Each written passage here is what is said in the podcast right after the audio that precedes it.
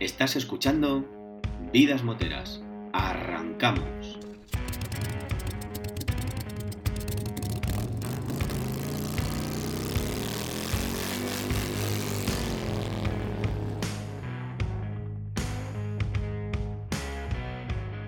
Bienvenidos al podcast para los aficionados al mundo de las dos ruedas. Yo soy Luis. Yo soy Rafa y este programa es una parada obligatoria, un oasis, un punto de encuentro para todo tipo de moteros. Este mes, en Vidas Moteras, tenemos un programa para teneros informados y contaros cosas chulas. Hoy hablaremos de la situación del campeonato de Superbikes y Motocross y de un evento del mes de mayo que no os podéis perder. Traemos además la sección de motos de película y las mejores recomendaciones en el Wiki Time de la mano de Iguana Custom.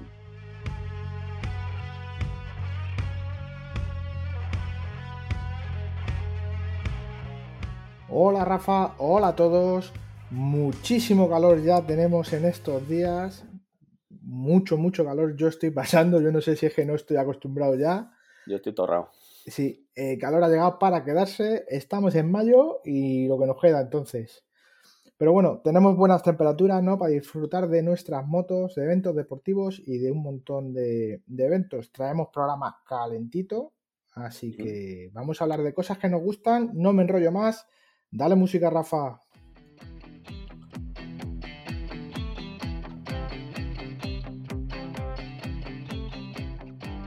Hola a todos, este mes en Vidas Moteras sí eh, tenemos algo de cositas de que hablar que a día de hoy están calentitas, vamos a ver si cuando saquemos el capítulo nos suenan ya un poco frías, pero bueno, eh, que creo que son interesantes y que hay que contarlas. Así que eh, haremos un resumen de la situación del campeonato de Superbikes con la situación de este fin de semana en Barcelona, el de motocross, que también ha sido aquí en Madrid, que ha estado muy interesante, ha habido peleita y de un evento del mes de mayo que creemos que no os podéis perder, todo el que pueda ir, creemos que debe, debe poder aportar su granito de arena.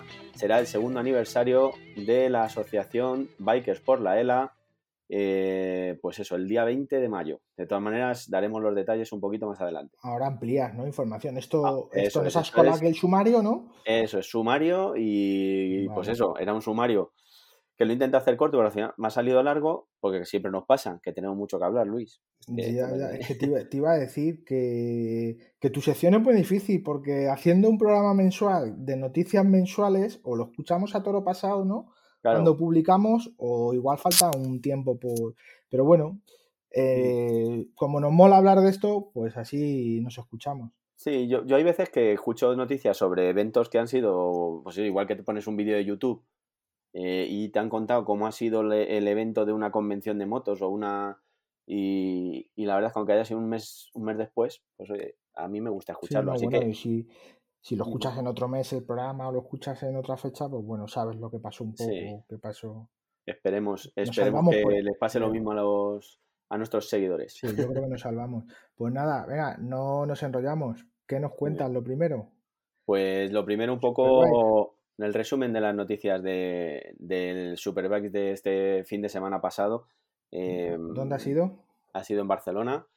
Y nada, eh, no, voy a ser- no voy a ir tan al detalle como en MotoGP, no por nada, sino porque al final también es verdad que no hay, o sea, solo, solo sigo así un poco una categoría de, de- de las que ruedan el fin de semana, entonces pues bueno, eh, va a ser un poco más liviano.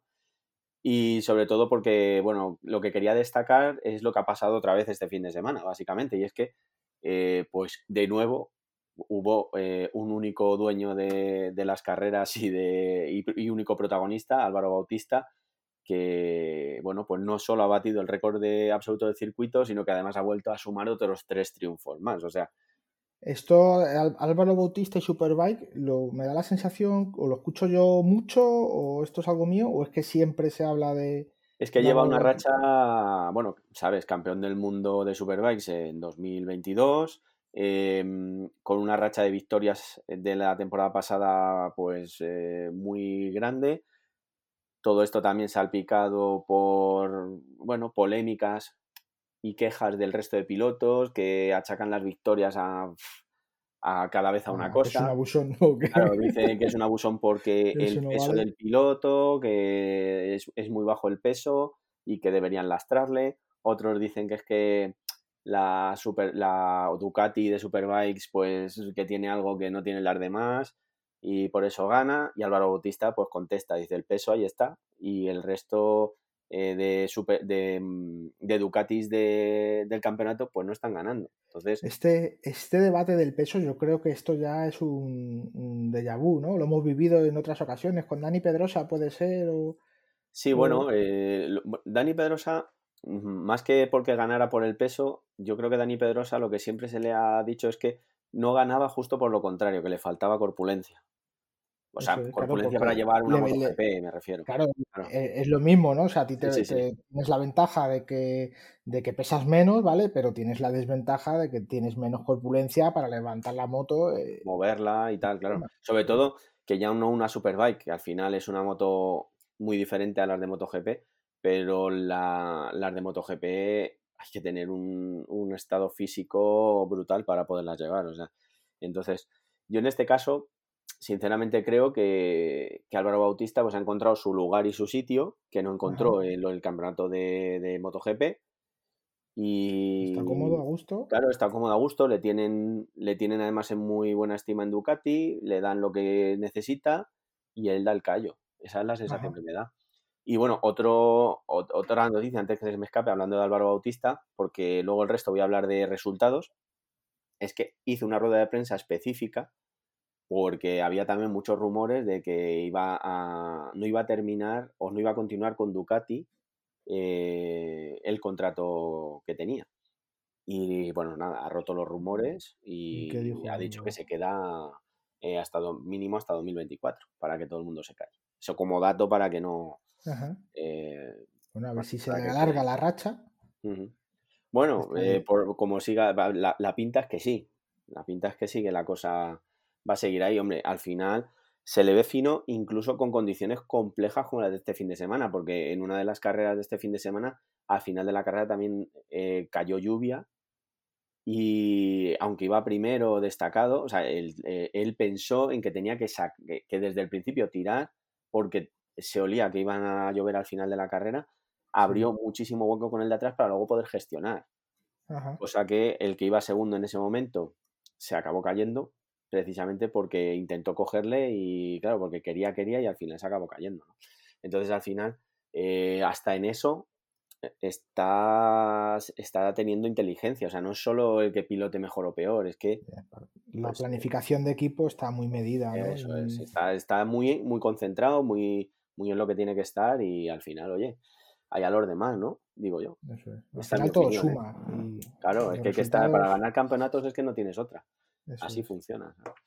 Entonces, bueno, em, sin más, un poco resumen de lo que ha pasado. Eh, vuelve a extender el liderato de la general después de estas tres victorias que acabo de comentar, eh, con 69 puntos, nada más y nada menos, sobre el maravilloso eh, Toprak Razgatioglu, que nunca seré capaz de pronunciar su nombre.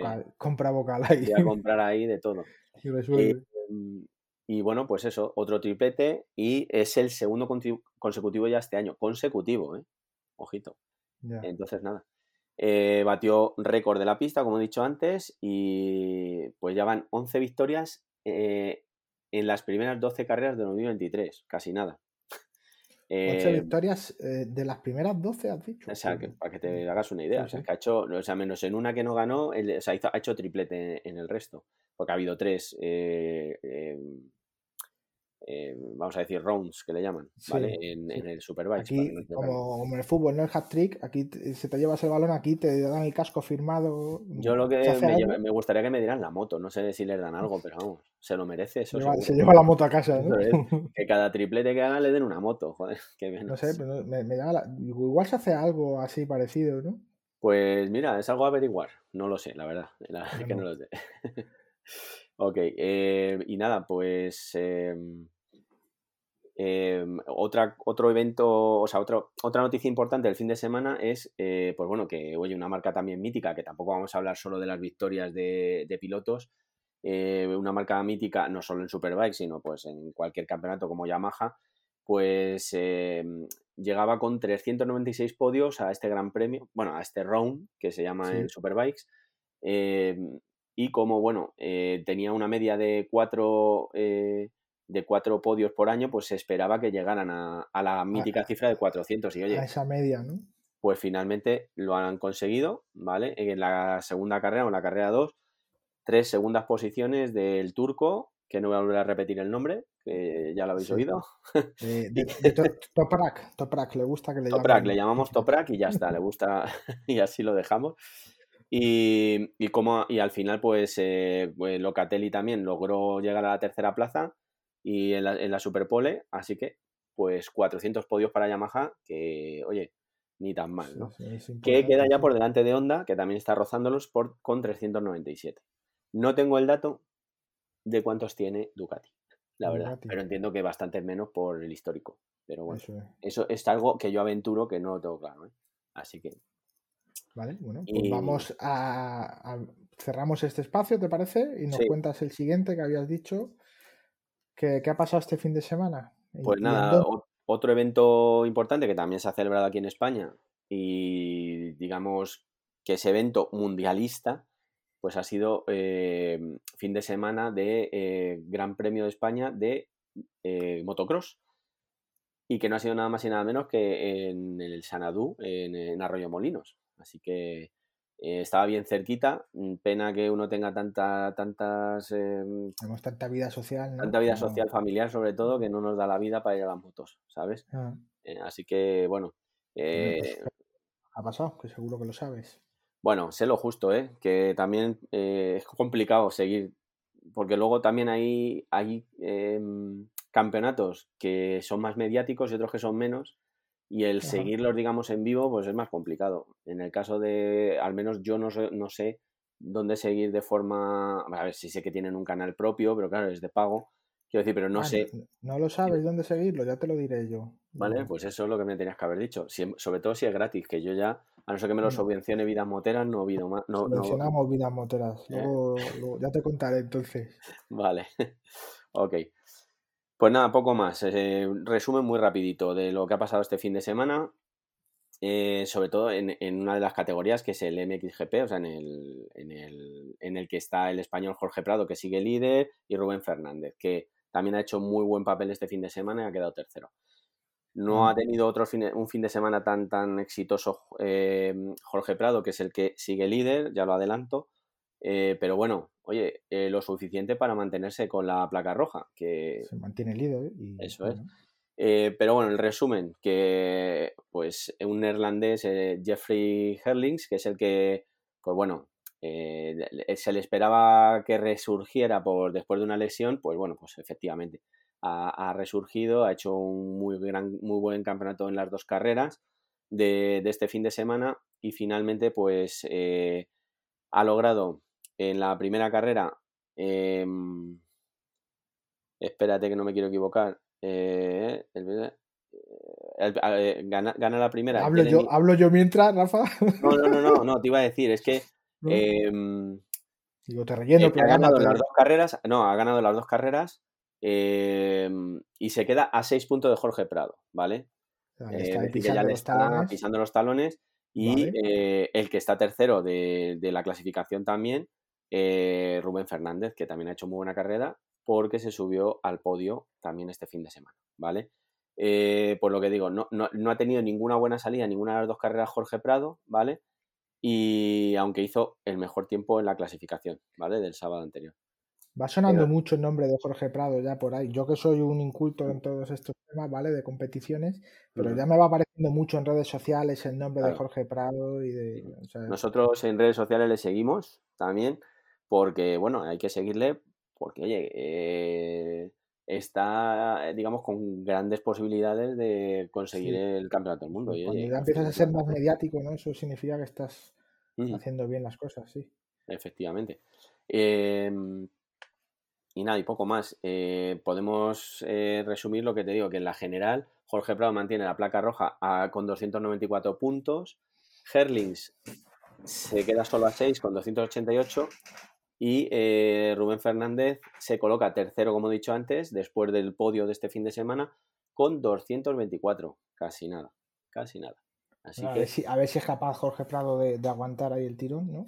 Ojalá, ojalá que tenga un mejor fin de semana la próxima carrera, que será en Francia. Y me había apuntado cuándo, pero ahora no lo encuentro, así que eh, te lo digo ahora ¿El mismo. 20, 20 de mayo me has dicho antes? No, ese era. eh, espera un segundito. ¿no? En Francia el 21 de mayo, para no equivocarnos.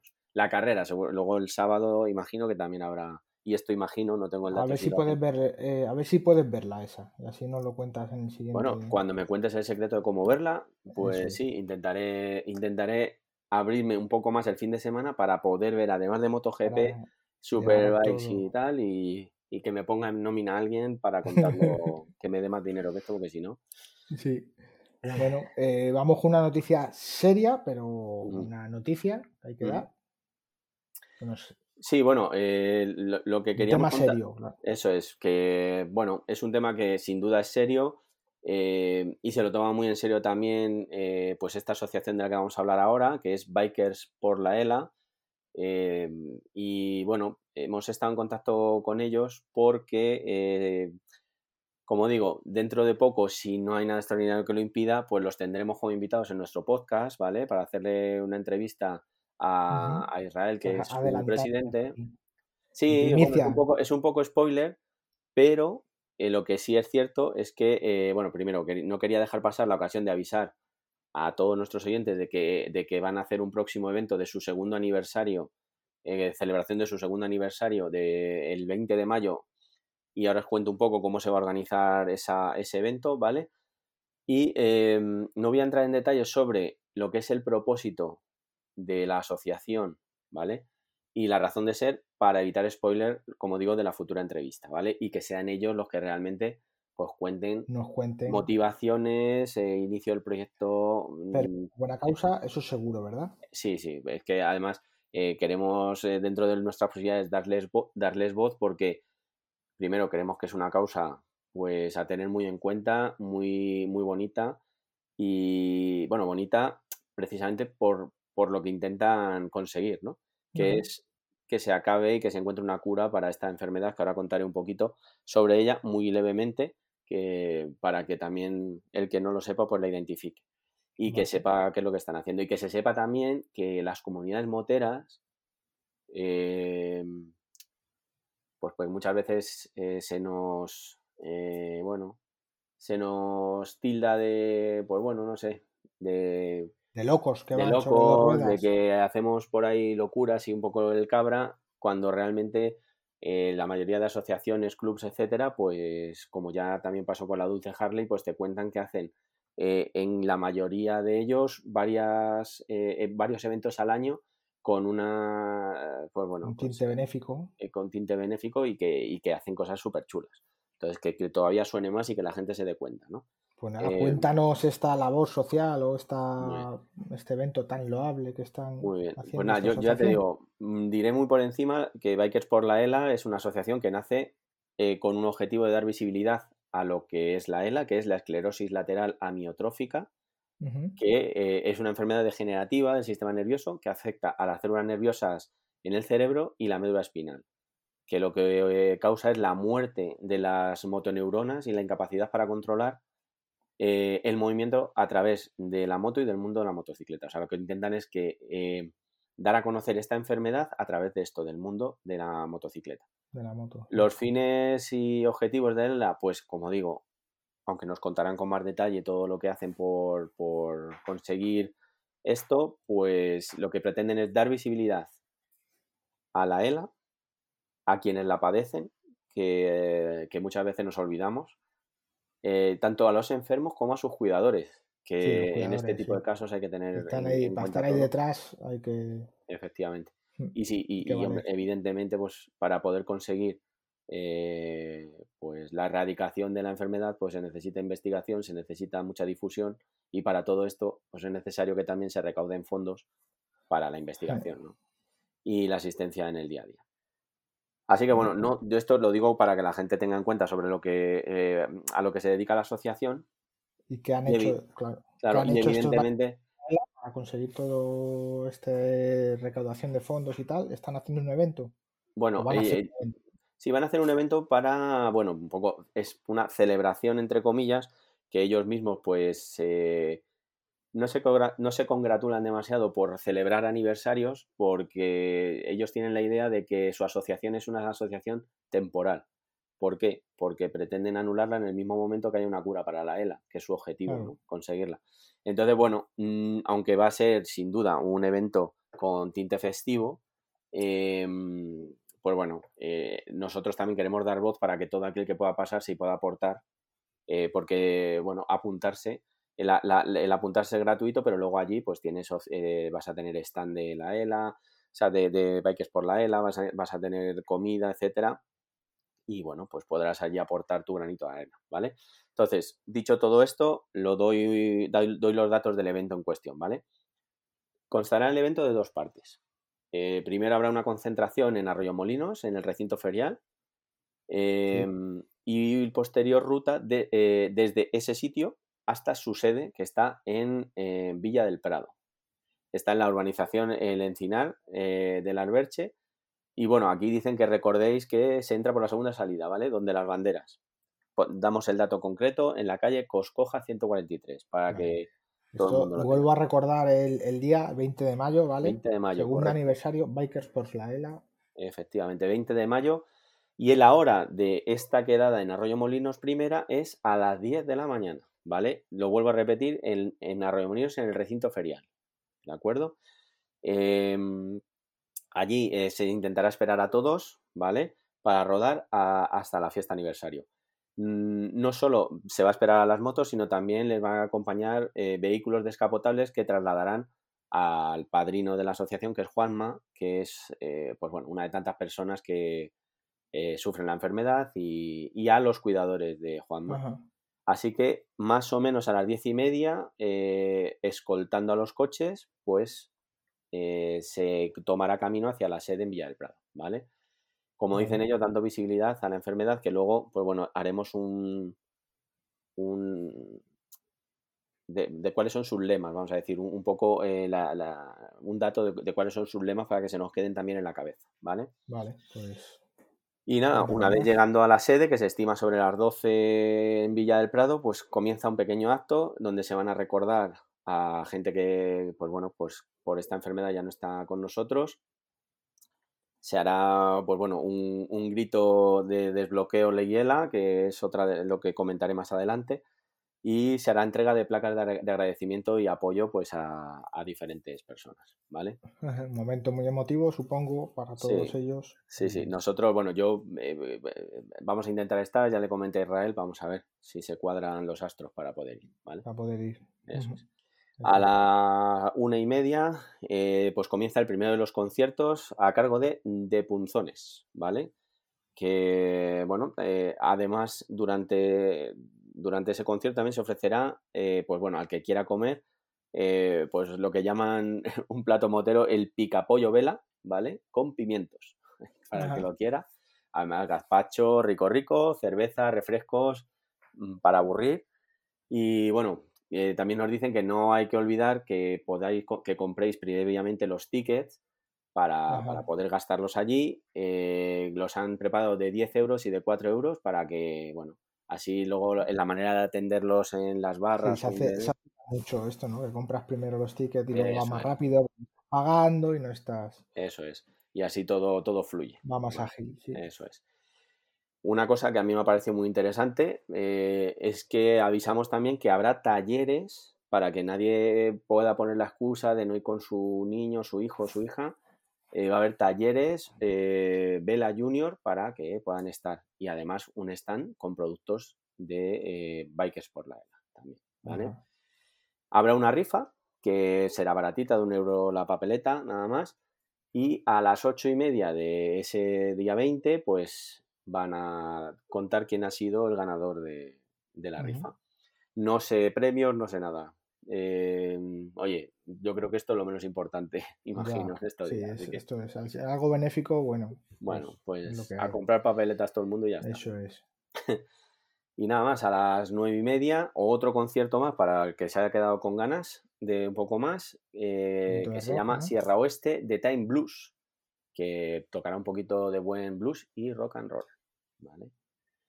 Habrá cena también, que bueno, hay un- es una, una de las miembros de, de la asociación que es Poppy, que bueno, pues nada, Poppy y su equipo prepararán montaditos Belmont Barbacoa para todo el que lo suena, suena bien. ¿eh?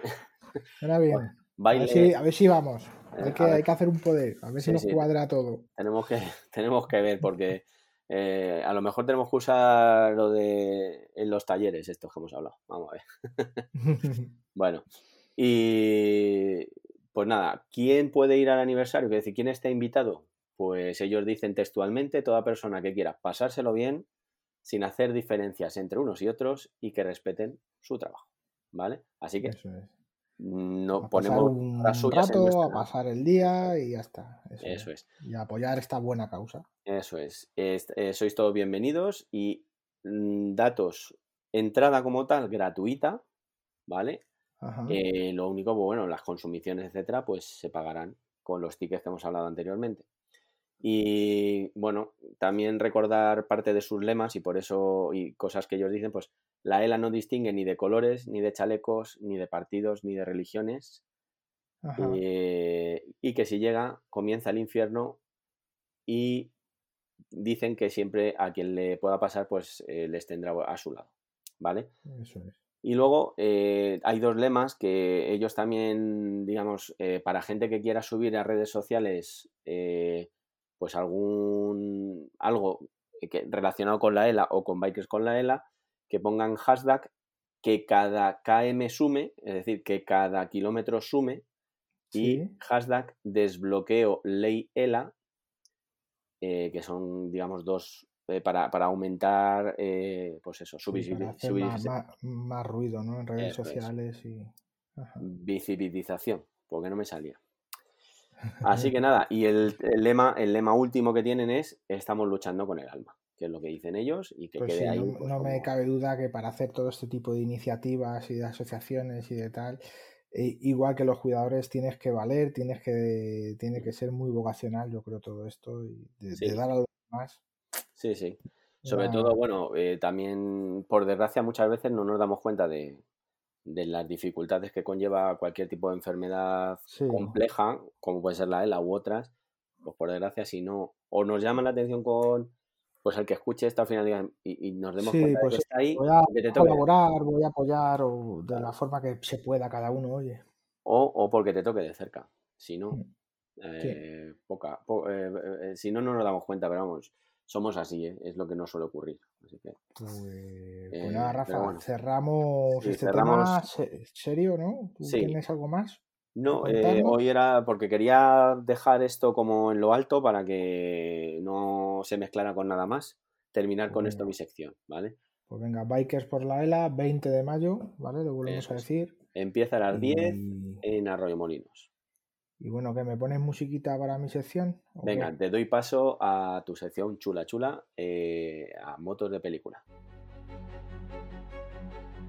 Bueno, Rafa, hoy te traigo una peli muy guapa, de verdad. Una moto muy solvente, muy digna, y pero una cena motera muy mala.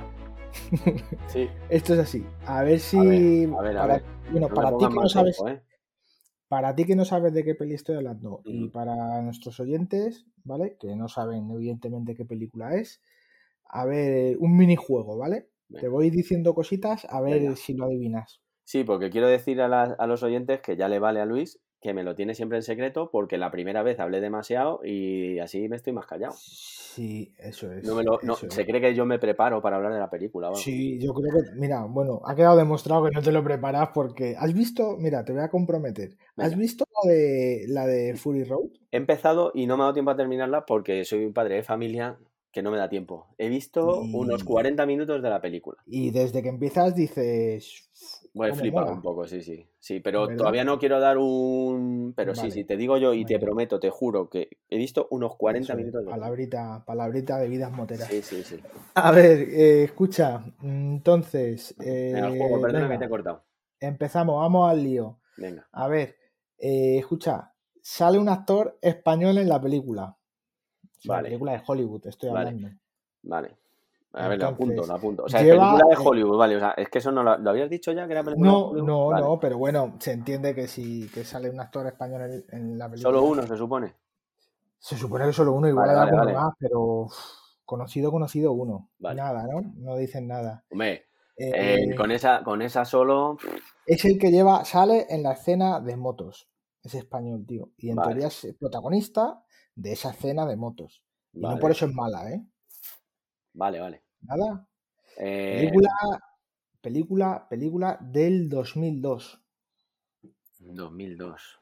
Es la ¿Te segunda puedo- parte. te- yo no te puedo preguntar nada. Es la segunda parte de una trilogía.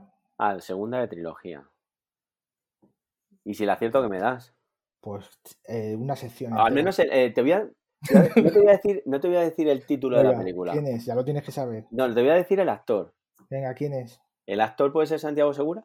Eso es, efectivamente, vale. sí. El actor es Santiago Segura, Entonces creo que voy, voy, voy centrado. que sale en Blade 2. Blade La 2. película que traemos hoy es Blade 2, ¿vale? peliculones. Es lo que os decía, para mí es una película muy buena, es posiblemente la mejor de, de la saga, pero la escena de motos es muy mala. No sé si la tienes en mente, igual ahora la es has que- querido borrar. ¿Sabes? Ahora recordamos si quieres. Es que cuando, cuando ya he identificado y no hacía más que darle vueltas al momento de la película en la que sale Santiago Segura, me ha ido viniendo, me ha ido viniendo, me ha ido viniendo. Pues y efectivamente, no es que sea, no es que sea Vamos, pues maravilloso. vamos a contar cositas, ¿vale? Muy bien, cuenta, cuenta. Vamos a contar cositas. Blade 2 es una película de acción terror, ¿vale?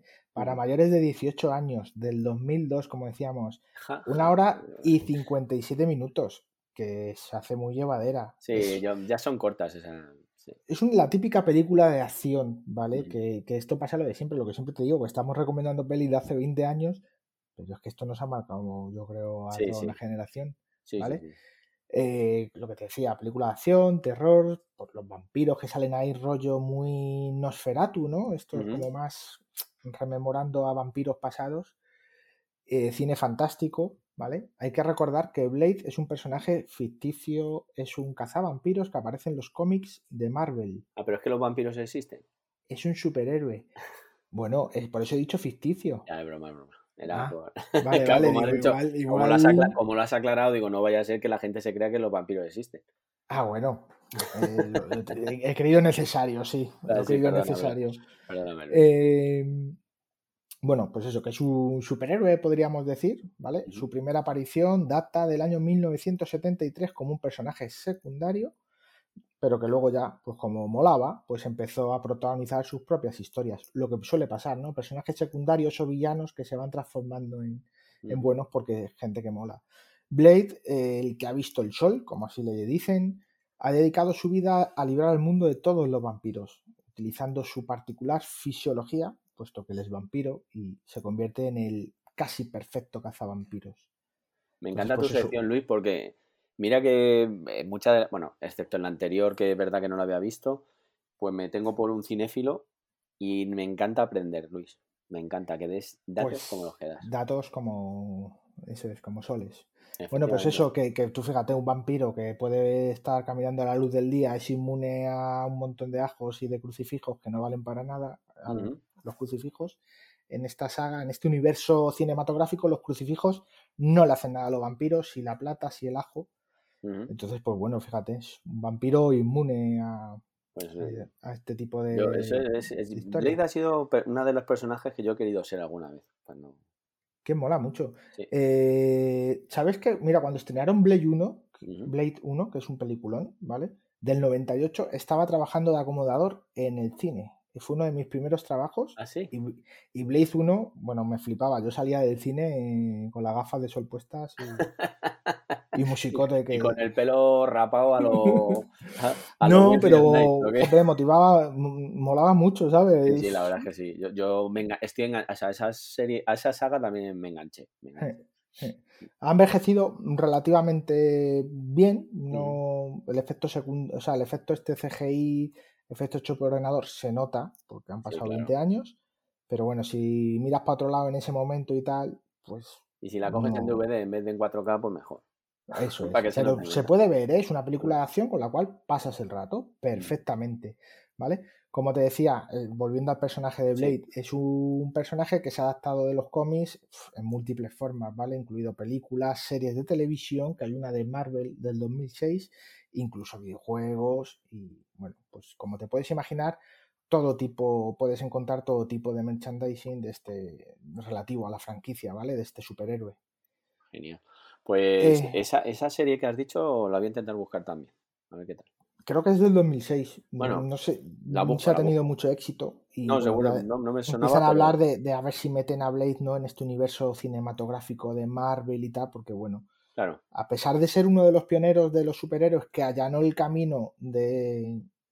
Porque muchos citan el universo cinematográfico Marvel, ¿no? En el Hulk, el- como las Ujú. primeras películas. Pero claro, esta serie del 2002 fue un poquito la pre- predecesora de todo eso. Y no la ven pues con el nivel, ¿no? No la, no la ven con el nivel, ¿no? No, pero bueno, es que claro, es un personaje que, que tampoco. Sí, que luego no se le mola, junto con los Vengadores, luego no se le pega. Claro, no le es que tampoco es para niños, ¿sabes? Claro. Toma niño, léete el cómic y sale aquí un vampiro chorreando sangre, Claro, o claro. destripando y, y bueno, el vampiro es una criatura de la noche, ¿no? Entonces, pues, Sí, cierto, cierto. pues el ámbito y los, los sitios por los que se mueven, pues eso, no es muy de niños, es muy infantil. Igual por eso lo han dejado un poquito de lado. Esto es opinión mía, ¿eh? No, no, bien, Ahí- bien. sí, ahí puede lo he dicho así como muy... Tiene sentido, pero tiene sentido. Sí. Lo he dicho con mucho sentido y con mucha firmeza y, y, bueno, me, me lo creo. Eh, película del director Guillermo, Guillermo del Toro, ¿vale?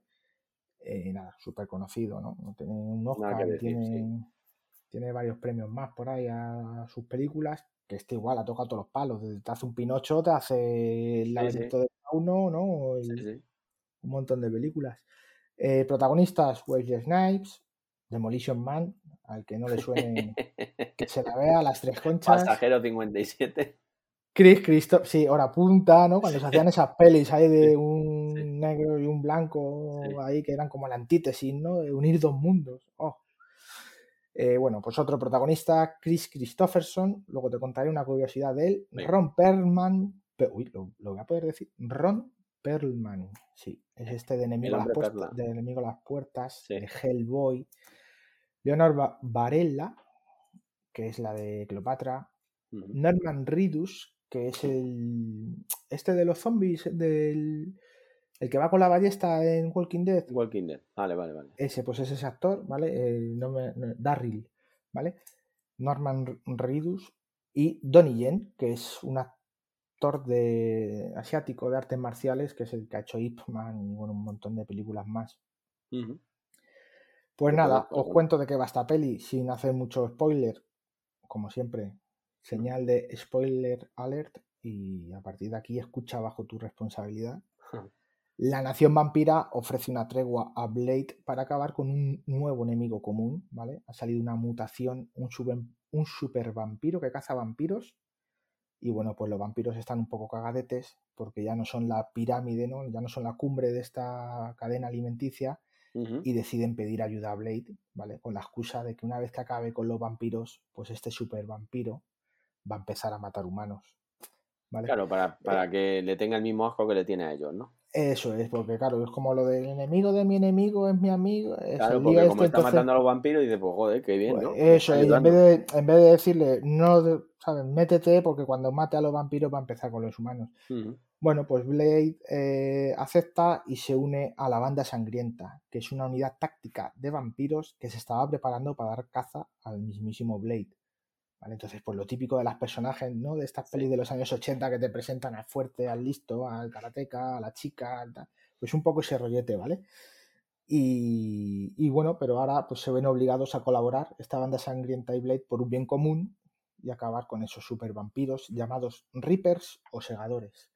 ¿vale? Bueno, espero, espero no hablar de algo que vayas a hablar, pero hay una cosa que me encanta de ese momento en el que eh, cuando ya presentan a Blade al, al, al, sí, a- al equipo este, digamos, que quería matarle, me encanta el rollo del pique que tiene el fortachón con el Blade. el, es que me el encanta. El de Hellboy, Sí, sí. Con, con, con este sí. Lo, lo iba a decir ahora Ah, que, que a partir de aquí no pues tenemos todos los elementos de una clásica película de acción. Es que es lo que te he dicho, tienes el superhéroe, tienes los villanos que iban a acabar con él y ahora se ven obligados a colaborar, tienes al malo malísimo y a otro malo. Y pues bueno, peleas coreografiadas, disparos, todo tipo de mejoras y adaptaciones a las armas para acabar con los vampiros, musicote rememorando los temazos de Blade 1, un continuo tira y afloja, que es lo que tú decías, ¿no? El pique este que se tiene con alguno de los vampiros. Pero que para bueno, chulo chulo, el es que el pirulo de Blade, para Blade. eso, para eso es el protagonista, eso es. Nada, vamos con curiosidades de esta película. Venga. Como te decía la primera, pues que la aparición de Santiago Segura, que es un actor muy conocido aquí en España, pero bueno, pues llama la atención verle en esta breve intervención en, el- en la película y no es un- su papel habitual. Yo tengo, yo tengo una anécdota porque vi en directo una, una. Bueno, en directo cuando se presentó la película, vi en ¿Sí? directo una. Me lo voy a decir, una anécdota que, con- que contó en una entrevista el propio Santiago Segura. Sí, me suena. Que, que claro, que él entró al cine, o sea, entró eh, eh, Wesley Snipes y el equipo al cine en el, no sé si sería el preestreno o el estreno de la película. Entraron muy bien, todos ahí, eh, les aplaudieron muy bien, pero es que dice que entró Santiago Segura un poquito más tarde y se caía el cine, ¿sabes? Ahí le empezaron a aplaudir y tal, y Wesley Snipes le dijo a la cara, dice, joder, dice, yo hubiera sabido que eras tan famoso, ¿sabes? Sí, Eh, como que, de- que, que le tenía por un mindundi de un extra eso de la un, película y ya secun- un está. secundario más, claro. Eso es. No es su papel habitual, no es algo a los que nos tenga acostumbrados, pero pues oye, participó en la película, creo que recordar que es amigo personal de Guillermo del Toro o algún proyecto Sí, estaban sí, sí, sí. y, y bueno, pues le hizo participar o participó o se lo pidió, no sé cómo fue la, el- la película, Mm. nunca mejor dicho. Así que nada, con un presupuesto de 55 millones de dólares, esta segunda entrega de la trilogía fue lanzada el 22 de marzo del 2002 y fue un éxito en taquilla. Recaudó más de 155 millones de dólares. Para haber invertido pues, como productor, ¿eh? Bien. rentable el cine, tío. Así que nada. Blade eh, 2 se rodó en Praga por una cuestión de pasta, una cuestión económica, bueno, bonito y barato, buenos y baratos decorados, personal técnico cualificado bueno y barato también. Y bueno, pues, pues Otra cosa que no la sabía, pela, ¿visto? la pela es la pela. Blade supuso la primera incursión real de los superhéroes negros en la gran pantalla, ¿vale? Esto que está tan de moda ahora de, de la inclusión, Ujú. pues no es nuevo. Y esto que voy a decir es opinión mía, ¿vale? No, no de nadie más. Y que para mí no hace falta cambiar personajes o adaptar historias, ¿vale? Para hacerlos más inclusivos. Que lo haces y está bien. Pero, pero Blade es la muestra de que puede haber buenos personajes e historias sin importar el color de piel o la inclusividad. O... Está claro. Como digo, eh, esto es opinión mía, menos adaptar y más hacer buenas buenas historias y personajes que sean inclusivos ya, pero lo Correcto. nuevo, no en nuevas esa- historias cabe. Pues efectivamente, en Eso es, es que a mí me choca no, ver a sirenita, o sea, no pasa nada por la que sirenita ahora sea negra, pero joder, a mí me choca, no sé, Sí, sí, tienes sí, un personaje aquí de Blade que mola un montón y es Ujú. negro y no pasa nada, ¿sabes? Claro, claro. Como este, pues Otros tantos tantos. ejemplos. Django. Eh, por ejemplo, sí, si es que hay, hay mucho. Mm. Ujú. Nada, bueno, la película ha tenido todo tipo de críticas, ¿vale? De, de todos los sabores, que si el guion no es bueno, que si no se desarrolla el personaje, pero bueno, esto es un poco más de lo mismo. Un personaje concreto que es un superhéroe que lo que hace, que igual no tiene mucho recorrido, ¿no? Es un superhéroe, un cazavampiros, solitario, un medio humano. ¿Qué Perdóname? ¿qué diferencia hay entre el guion y el desarrollo de personajes en Blade? Pues que no evoluciona, claro. Es como la segunda entrega, pero Blade sigue siendo el mismo. Es como que no ha evolucionado y es como Sí, vale. pero yo me parece que ningún superhéroe evoluciona mucho, ¿no? O sea, bueno, excepto Hulk, que ya en las últimas ya aparece Sí, hasta, bueno, pero hasta un- luego sí le van Shrek, moviendo a lo mejor ¿sabes? otras motivaciones, tienen otras motivaciones. Pero claro, es que aquí Blade. Claro, es que sigue teniendo el mismo objetivo, ¿no? ¿Qué es eso? ¿Qué haces? Cazar vampiros y Claro. no lo critiques. Y es lo que mejor hace, ¿sabes? Cazar Ya, vampiros. ya está. Eh, métele eso, métele algo. Si quieres que cambiarle y verle en otro escenario, ¿no? Como se hacía antes, ¿no? Tres cazavampiros y un bebé o cosas de esas. Mira quién, Sí, mira quién caza ahora, algo así, ¿sabes? Y ya. Que le, que le saque de su, de su encajonamiento. No lo veo, eh, la verdad, pero bueno, ya. Ya, pero es que si no, pues vas a tener a un personaje en las mismas situaciones siempre. En este caso, pues cazar vampiros.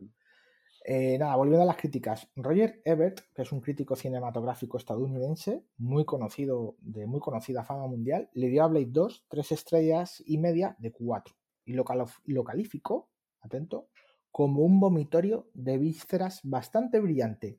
Un cómic con sueños de convertirse en un libro de texto para cirujanos locos. Curioso.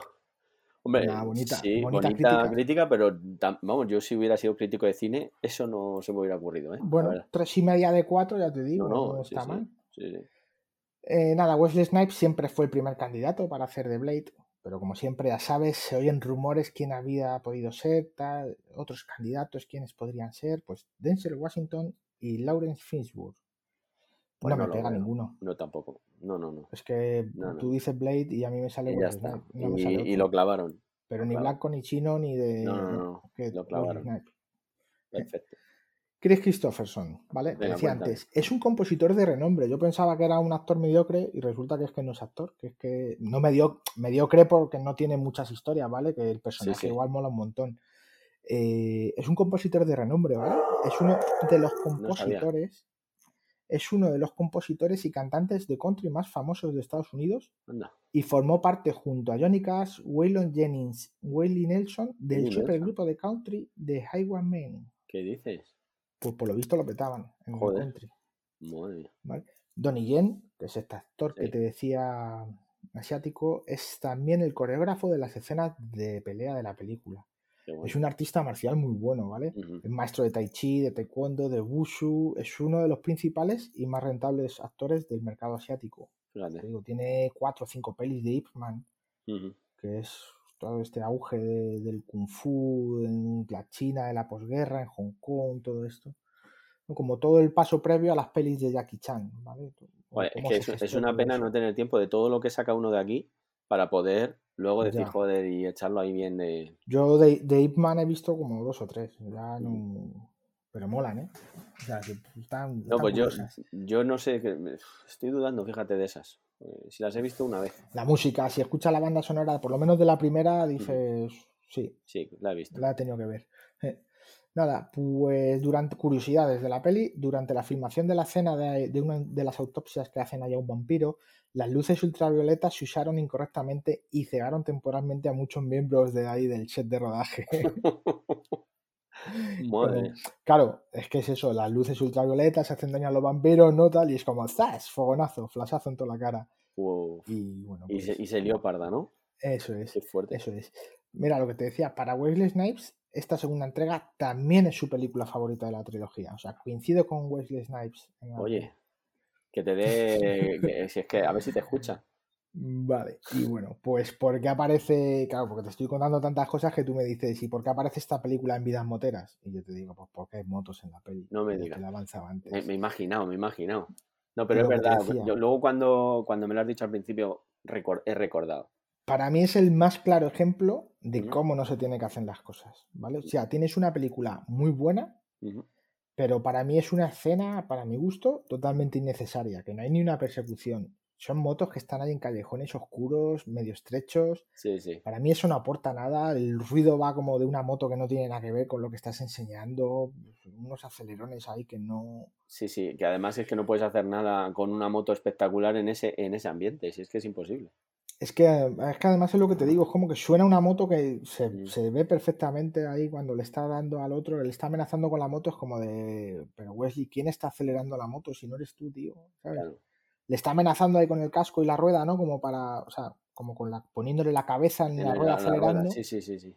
Pero es que, tío, dices, ¿cómo haces para sujetar a un menda y acelerar allí a la moto? porque ¿sabes? tiene mucha fuerza. Tiene fuerza Sí, vampiro. y, y gachetobrazos. también. Así que nada, lo que te decía, que no aporta nada para mí. Ujú. Está como de relleno, en plan, de, esto es una peli de acción, ¿verdad? Ujú. Guillermo del Toro, y dijo el otro, sí. Y dije, no, mete, mete cosas Una que moto. molen. Mete una Mete moto. motos, mete motos.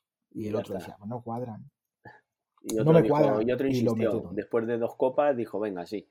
O moto, vamos a meter tres motos. Es que si no, ya te digo, a mí no me. No. Ya te digo, la película se entiende perfectamente sin motos, aporta muy poco, y si le quitas esa escena, te has quedado tan pichi. Y la película, o, o si la no cambia nada manera, y disfrutas más la película, yo creo.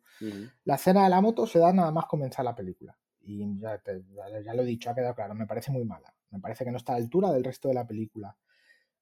Es una escena tan mala que ya no voy a decir más. Vale. ya, me de- ya me queda a gusto. Pues Y habla, habla, bueno. de, habla de las motos de, de la peli, ¿no? ¿O no? No quería condicionar el recuerdo. Claro. Si yo creo que ya lo he hecho, pero por favor, tenéis que ver la película vosotros mismos para juzgar y, y nos contáis qué, qué os parece. Son un par de minutillos solo y ya te digo, a ver si estoy exagerando yo o qué pasa. Pues nada, vamos con las motos, es lo ver, que ya me pedías. de saber cuáles eran. Las protagonistas son unas Ducatis ST2 del 2002. Es un modelo que, aunque dicen del, del 2002, estaba ya disponible en el 2001. Ujú. Estas cosas de, de Ducati. Es una Sport Touring, es el primer modelo de, de esta generación de las Ducati ST2. Se empezó a vender en el año 1997 y rondaba los 1,6 millones de pesetas. ¿No sabes transformar a euros? Así, Eh, otra vez. Ve, Prefiero que lo hagas tú. 10.000 10.000. euros. Eso, estará fácil, ¿eh? Sí. Estará fácil. Ya hemos dejado de, de Pues cállate que se ha- eh, lo tenía muy fácil, más de lo que te imaginas, y se me ha estruñiñado el cerebro. bueno, pues eso, que Ducati lo comercializó desde el 97 hasta el 2007. Uy, hasta el 2007. Y estuvieron vendiendo un- de esta serie unos cinco modelos distintos, ¿vale? El ST2, el ST4, el ST4S, ST3 y ST3S. La serie ST se terminó, ya le dieron carpetazo en el 2008 porque de los modelos ST3 y ST3S solo vendieron 1011 unidades en todo el mundo. Seguro que ahora esas están cotizas, seguro. Bueno, no A la creas, ahora, ahora lo comentamos, ahora lo comentamos. Mm. El caso es que Ducati, tras, estas ventas tan bajas, ¿no? Pues optó por reenfocarse, reinventarse, o llámalo como quieras, en motos más deportivas como la Panigale. Eh, un poco más. El mercado del turismo deportivo ya no formaba parte de los planes de Ducati y, y lo, lo cerraron. Es que No, O sea, yo creo que una pasaron, moto- fíjate, yo creo que es una moto que le dio un buen paso, sobre todo por las que tenía, bueno, a lo mejor me meto, ya sabes, no, no. hablo mal de la cuenta y te quito. o no, sea, no, no, por favor. Pues, eh, de, de- digamos, con esa opción que veías de Sport Turismo cuando la veías con maletas a esa moto y tal, yo creo que Ducati dijo, efectivamente, dice, lo nuestro son Ducati, o sea, son motos deportivas, pero sin duda, pues al final hay otros mercados que saben que se venden muchas motos. Es que, Y la multiestrada fue como la moto touring que, le dio, digamos, cabida una vez que esta la quitaron. Dice, no, vamos a ir a una moto que no tenga realmente... claro, es que si, si la gente el Sport Touring, yo entiendo el Sport Touring no como una moto completa, que te vale para todo. Sí, tipo Te la UFR valer- 800, por ejemplo. La que- Eso es, sí, que, que en la aquella época era competidora de, Sí. de esta, Sí. de este modelo. Claro, pero tú tenías una VFR 800, la Suzuki GSX. F. La F. Eso es. La o la propia CBR 600F, que la diferencial Claro, de la entonces es- e- esas motos yo creo que serían bastante, no sé si bastante más baratas, pero más baratas y en prestaciones Bueno, eh, muchísimo. no- la, propia que que no era barata, ya era mucho más barata, eran 12.000. y, y no tenían nada que envidiar a, a esto, a estos vehículos. Sí, sí. Entonces, pues bueno, yo creo que sí, que, que, eh, o sea, que Ducati dijo, mira, pues ya puestos a, a una moto que valga para todo, pues la multiestrada, ¿no? Que igual te Claro, puedes hacer algún camino. o- Sí, sí, sí. O te puedes, bueno, pues se reinventaron, ¿no? Sí, sí. Bueno, pues aunque no lo parezca, estamos ya ante una generación de motos, ¿no? Las ST que tienen ya 25 años. Las siglas ST responden al deseo de Ducati de ofrecer una moto sport turismo, que en, el año, en los años 90, ¿no? a mediados de los 90 ya, pues registraba un importante incremento de, de adeptos y de ventas.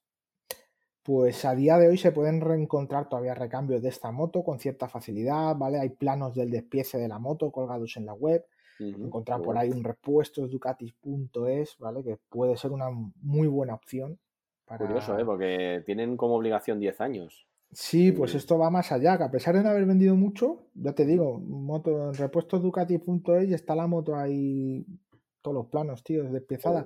Te decía que puede ser una muy buena opción, ¿no? A, a poco que seas un, un manitas y apañado con la mecánica, eh, para pasarte ahí un buen rato trasteando con la moto y tal. Sobre todo si tienes un sitio. Si el problema Eh, sí, no, claro, por supuesto, hombre, no la, la vas a poner en medio del salón, pero Cuando reventemos las vanas con vidas moteras, me voy a poner un garaje con- para tocar motos. eso es, pues eso, de exposición. A ver, pues 944 centímetros cúbicos en un motor bicilíndrico en nube de cuatro tiempos, 83 caballos. Me parece muy poco, tío. No Bueno. sé. Mm, que está bien. Para, a ver, es verdad que las- la VFR la ganaba, le ganaba. Claro, es que Pero todos los competidores Sí, directos, yo creo que esta era más, no ujú. sé. No que molase menos, ni mucho menos, ni que corra menos, porque caballo más menos, da Ujú. igual, pero con menos prestaciones tal vez. Sin duda. 84 Nm de par motor, 6 velocidades, transmisión por cadena, 209 kilos y una velocidad punta de 215. Bueno, que es verdad que para un Sport Touring tampoco necesitas más. La gente no pedía una R. Eso es, se es iba que si hacer. querías, eso es, si querías Claro, una R, una R, a la pues R, esto es una moto que te iba a permitir viajar cómodamente Claro. con tu pasajero, bien con tu carenado ahí bien puesto, tu cúpula para el viento. Ah, es otro, otro tipo de, de- de viaje ¿no? que te ofrecía. Pues nada, mira, como siempre, dependiendo del estado en el que encontremos, kilometraje, lugar donde esté y estado de la moto, pues la Ducati ST2 a día de hoy, mayo del 2023, se pueden encontrar un abanico de precios entre los 3.000 y 4.000 euros, motos con unos 46.000 kilómetros, ¿vale?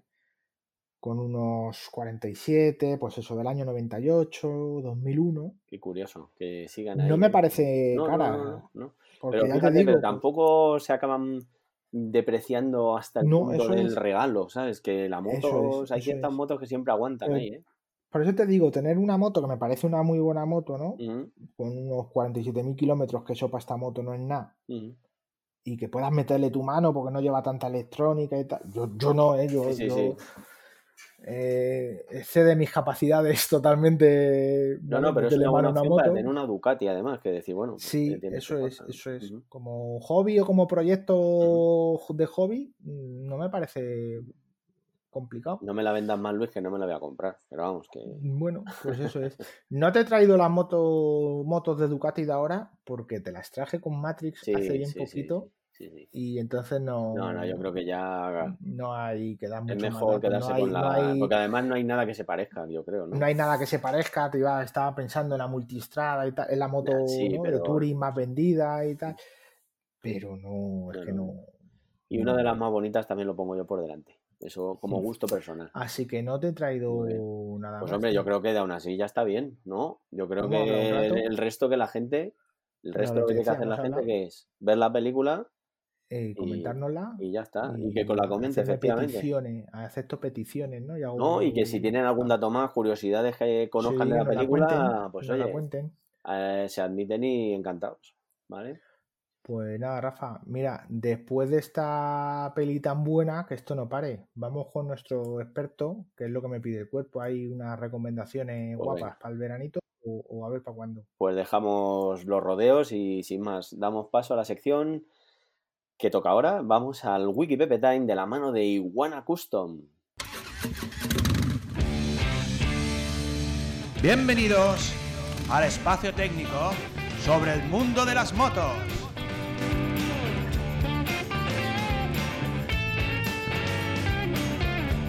Wiki Pepe Time!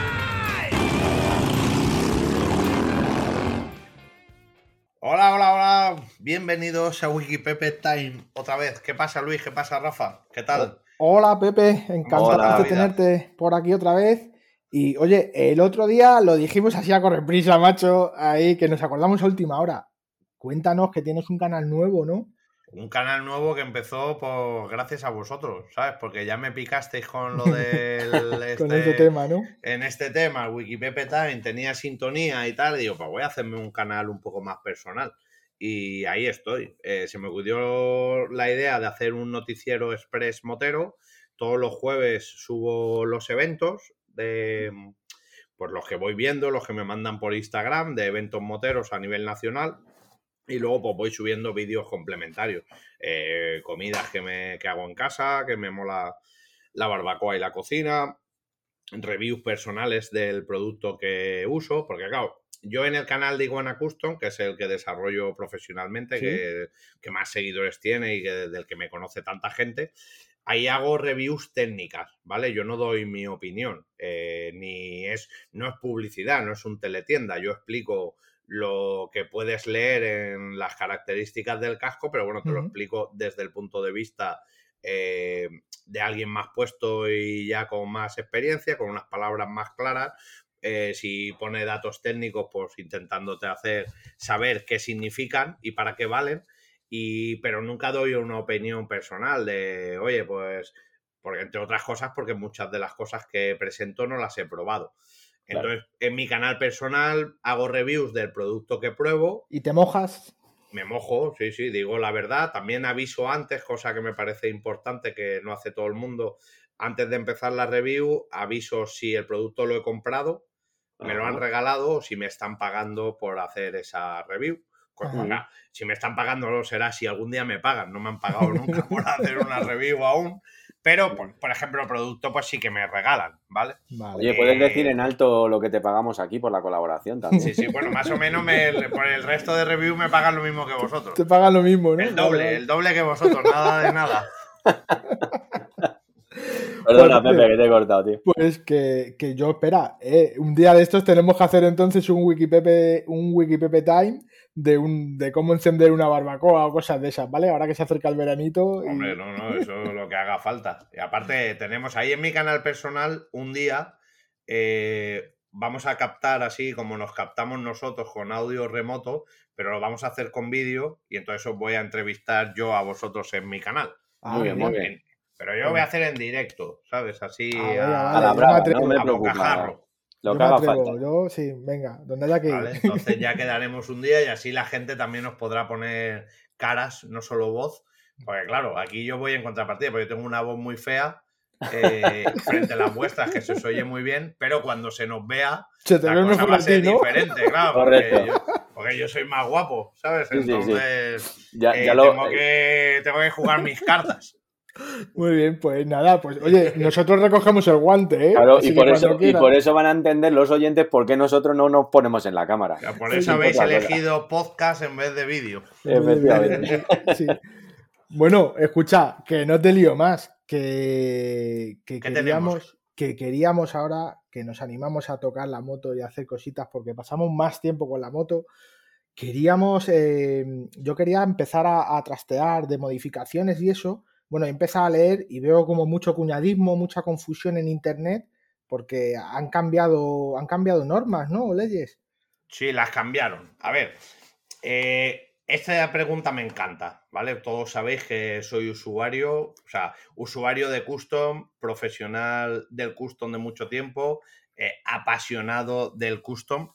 Me molan las Sí. motos todas, ¿vale? Esto es como la comida, me gusta toda, ¿vale? Pero siempre tenemos las preferencias. Hombre, claro. Eh, Entonces, eh, claro, en el, si hay algún estilo de motos que se modifiquen eh, a lo bestia o que viene ya incluso en su nombre, que es custom, que es personalización, eh, son las motos custom, ¿vale? Entonces me encanta esta pregunta, pero al final, casi siempre en cualquier tipo de moto, todo el mundo quiere añadir, quitar o cambiar algo, ¿vale? Sí. Aparte es muy curioso, porque a mí esto como profesional del sector siempre me ha llamado mucho la atención en el inconformismo humano, que aparte de eso es maravilloso, o sea, es curioso, pero no deja de ser maravilloso. Tiene un doble rasero. eso. Claro, porque a mí me flipa como, por ejemplo, en algo como la matrícula, eh, la gente que tiene una moto que la matrícula va por bajo la quiere poner por arriba y los que la tienen por arriba todos las quieren poner por bajo.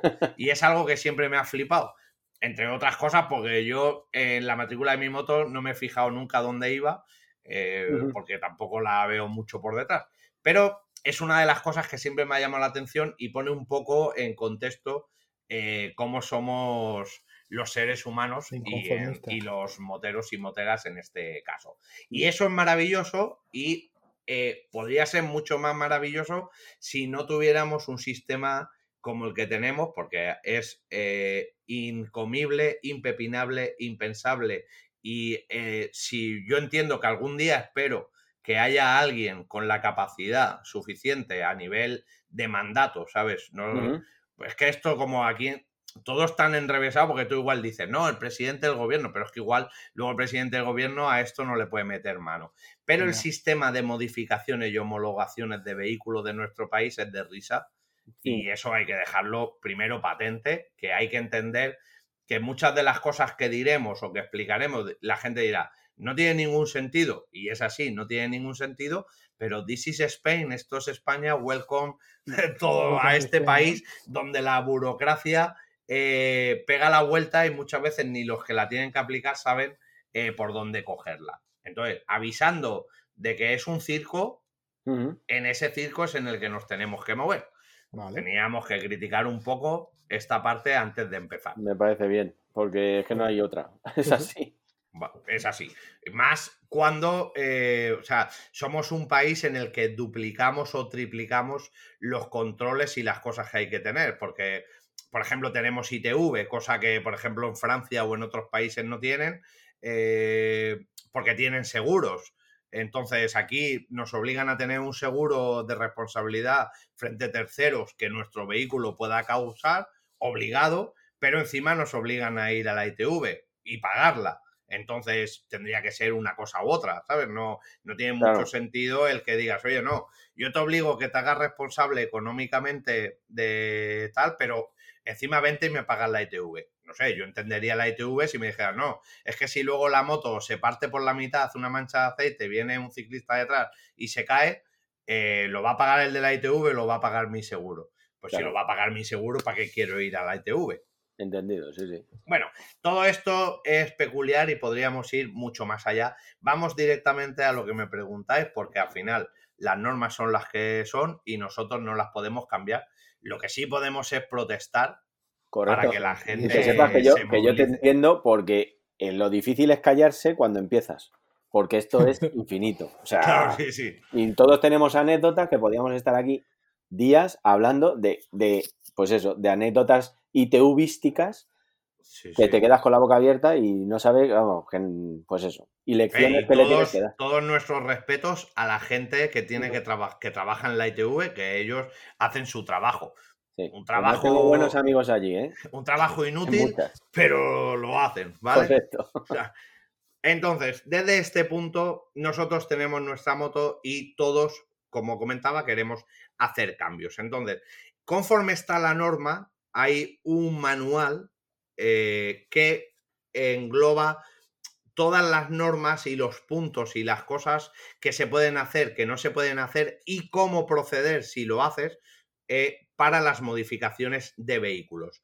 En nuestro país el manual es único y en el mismo te engloba una moto, un Vespino, un tractor, un autobús y un coche en el mismo manual, cosa que no sé en el resto de países, pero en muchos eh, civilizados no es así porque no tiene mucho sentido. Pero Igual aquí- parece más simple, ¿no? Decir un todo unificado, pero eso a lo mejor te complica más todo también. Bueno, no sé, es que no tiene nada que ver. Si tú quieres modificar una moto, no tiene sentido que el mismo manual te hable de, de un autobús, de un tractor, eh, es. demás. Pues no sé, engloba los triciclos, los quad y las motos, los autobuses y camiones por otro lado, eh, porque al final son modificaciones diferentes y no tienen por qué coincidir en las normas.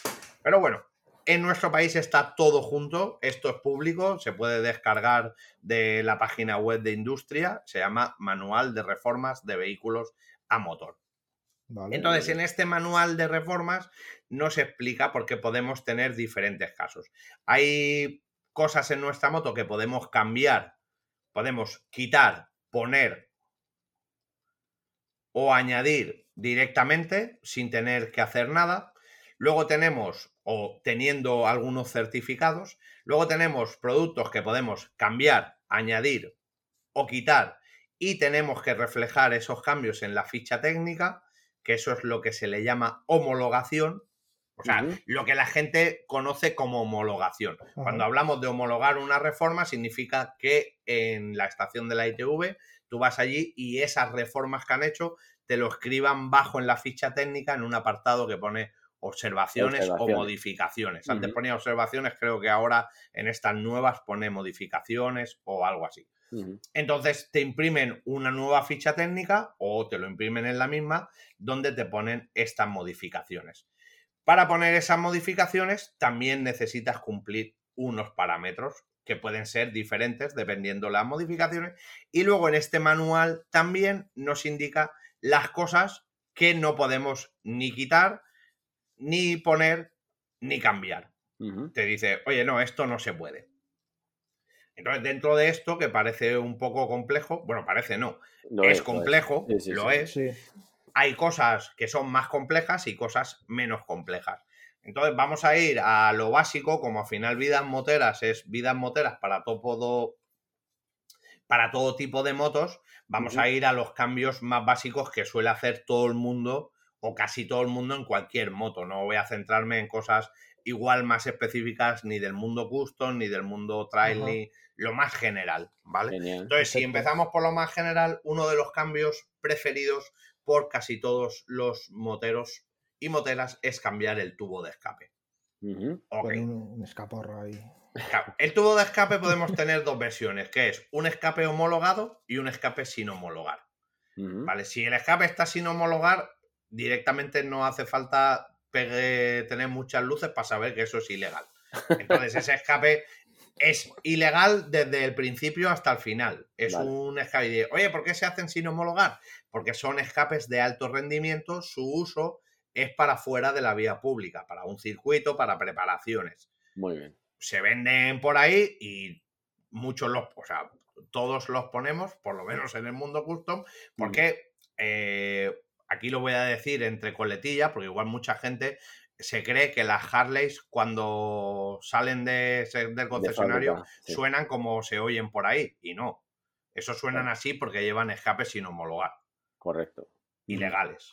Sí, sí, sí. Vale. Pero, porque de casa suenan como suena eh, cuando te compras una F800 de, Correcto. o sea, a Thermomix. Claro.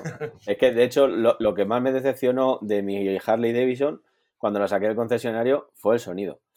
A ver, tiene un Habiéndolo, sonido, eh, tiene un sonido peculiar. El sonido del motor sí que es Sí. peculiar por el sistema que tiene de. Ir a del, de, bueno, de los pistones y demás, que Sí, tiene un sistema, y ese sonido sí que es peculiar, porque la Sí, gente sí. muchas veces cree que el sonido Harley Davidson, ese de que se habla, que está patentado, que lo que está patentado no es el sonido, es el sistema del motor. eh, ese sonido peculiar es el sonido de los escapes, no. El sonido es el sonido del motor. Ujú. ¿vale? El sonido este hablado Harley Davidson. Lo que pasa es que, claro, siempre se mezclan conceptos. Pero este sonido un poco más ronco, un poco más fuerte, eh, son con escapes que no tienen la homologación. Correcto. Luego hay escapes homologados que tienen como la pequeña trampa que tú, si vas a usarlo en circuito legalmente, ¿vale? Porque si es en la calle y le quitas el DB Killer, el DB Killer es eh, DB de decibelios, killer de matar, o sea, es Sí, un sí. silenciador. Si se lo quita, pues el escape ya suena más a deportivo. Es una flautita que lleva dentro. Claro, En ese momento, tu escape, cuando le has quitado eso, ya no está homologado, por lo que es igual de ilegal que llevar el otro. Porque mucha gente dice, no, me lo compro homologado y le quito el silencioso. Eh, Hay da los- lo los- mismo, eh, ¿sabes? es lo mismo, te van a multar igual de una manera que de la otra. Que además los escapes de ahora vienen con el tornillo este para quitar el DB Killer cubierto que no está accesible y entonces tienes que hacer un agujerito con mucho tiento Sí, tienes que hacer y entonces claro, o sea, eso no vale decir es que no me he dado cuenta que no, no, es que lo has... No, no, a Lo has ver, manipulado. si esto es la normativa, es la normativa. Bueno, dicho esto, mucha gente se cree que dice, oye, el manual de reformas, me cambio el tubo escape, se lo he puesto homologado, tengo que ir a la ITV a que me lo pongan en la ficha técnica. No, el tubo de escape no se tiene que poner en ficha técnica. El tubo de escape está considerado recambio. Mira bien. Entonces, como está considerado recambio, tú si cambias el tubo de escape por un tubo de escape homologado, te viene con una tarjetita o con una documentación donde explica que está homologado con el número de homologación X para tu modelo de moto. Ojo, muy importante, los escapes van homologados por modelo. No puede, mucha gente dice, no, pues compro una cola universal homologada y se lo pongo a mi moto. No, no, la homologación es para la Yamaha Dragstar 650 desde el 97 al 2004. Solo para esa. ¿vale? Entonces la homologación del Importante escape es para la moto que es. No hay una homologación de escape general, ¿vale? Genial. Entonces tú compras el escape homologado para tu moto, te lo pones y puedes ir a ETV con tu documentación, no tendrías que tener ningún problema. Solo puede haber un pequeño problema que lo dejo aquí como matiz, que hay gente que a veces dice. eh, en algunos casos puede ser que cambies el tubo de escape por un homologado y cuando se lo cambies quites el catalizador. El escape está homologado para el sonido, pero si le has quitado el catalizador o no le has montado el catalizador que viene, puedes dar exceso de gases Gases. Y te y tiran entonces no pasa la ITV, pero eso no tiene nada que dos, ver ¿no? con el escape. Sí, pero bueno, necesitas cambiar los dos, el escape y el catalizador también. Bueno, que normalmente los escapes homologados o utilizan el catalizador de serie o muchas veces el catalizador te viene como opcional. También es verdad que, pues claro, que en la moto general la gente está más acostumbrada a cambiar escapes por escapes homologados por una cuestión de rendimiento y, o de estética. Pero claro, si al final está homologado, hablamos de que el escape va a sonar lo que la moto sonaba, porque eso va dentro de la homologación, va a emitir lo que emitía, por lo que al final ni vamos a tener un desahogo significativo en el funcionamiento del motor, Claro. eh, ni vamos a tener un sonido significativo mejor, o sea, vamos a quedarnos más o menos igual, que estábamos. Ujú. Ujú. Entonces, el escape lo sacamos del manual de reformas porque no va Es aquí un dentro. recambio. Y eso es un recambio. Es como, como el escape está considerado eh, material de desgaste, pues tú lo cambias por este, como le puedes cambiar el filtro de aire por un KN, un IFO-filtro, o la marca X, o le cambias las bujías y hoy le metes NGK, mañana Champion o lo que sea. Lo que sea. Entra como dentro de recambio. Muy bien.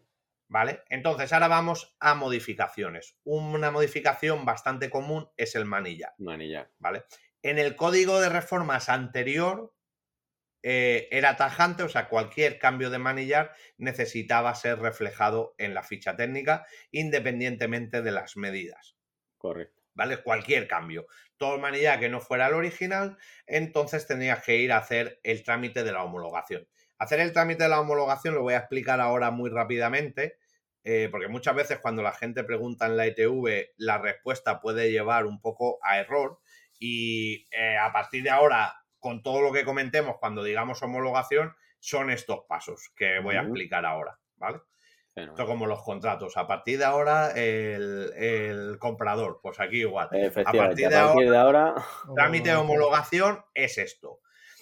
Tú puedes ir a la ITV y te dicen, oye, me voy a cambiar el manillar. Eh, ¿Qué tengo que hacer para pasar la ITV y ponerlo en la ficha técnica? En la ITV te van a contestar certificado del fabricante o proyecto con, de ingeniero con informe de conformidad.